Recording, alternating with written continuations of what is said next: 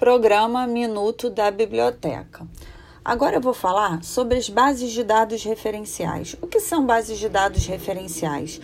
São bases de dados que, que não têm a preocupação de de fornecer o artigo na íntegra, o paper na íntegra, o, enfim, o trabalho de congresso na íntegra.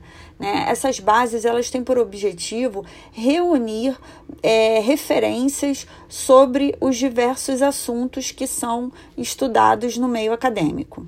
As principais bases de dados referenciais atualmente são a Scopus, que é da editora Elsevier, e a Web of Science, que é da editora Clarivate Analytics.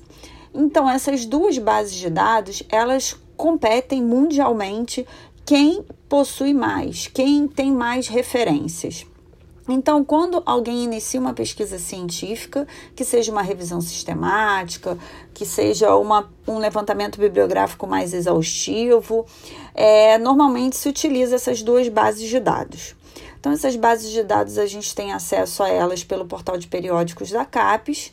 É, a interface é muito simples e a gente consegue combinar os assuntos, é, realiza a pesquisa, consegue aplicar os filtros, consegue salvar, utilizar gerenciadores de referências. É, coincidentemente, essas duas bases de dados possuem os dois é, gerenciadores de referência mais utilizados atualmente, que são o Mendeley né, que também é da, da Elsevier, e o EndNote, que é da Clarivate Analytics. Então, assim, você faz a sua pesquisa, seleciona os artigos de seu interesse e depois você consegue guardar nesse gerenciador de referências.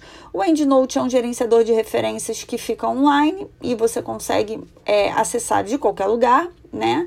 E o Mendeley, você também consegue usar ele de forma online, mas ele tem como baixar no seu computador, te dá algumas funcionalidades para você fazer pesquisa e já capturar a tela, enfim.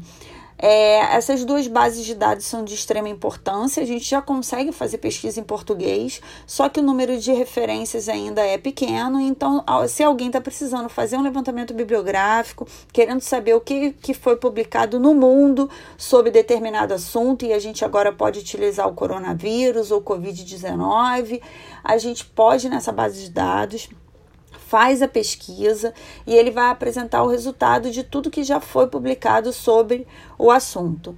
No próximo programa, eu vou falar sobre gerenciadores de referência. Até lá!